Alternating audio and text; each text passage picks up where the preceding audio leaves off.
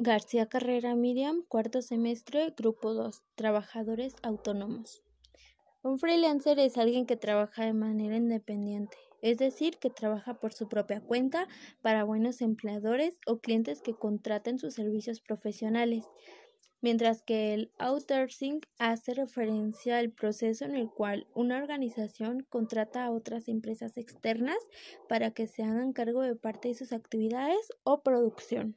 Una diferencia entre estos dos es que el freelancer depende totalmente de la empresa o el cliente al que es contratado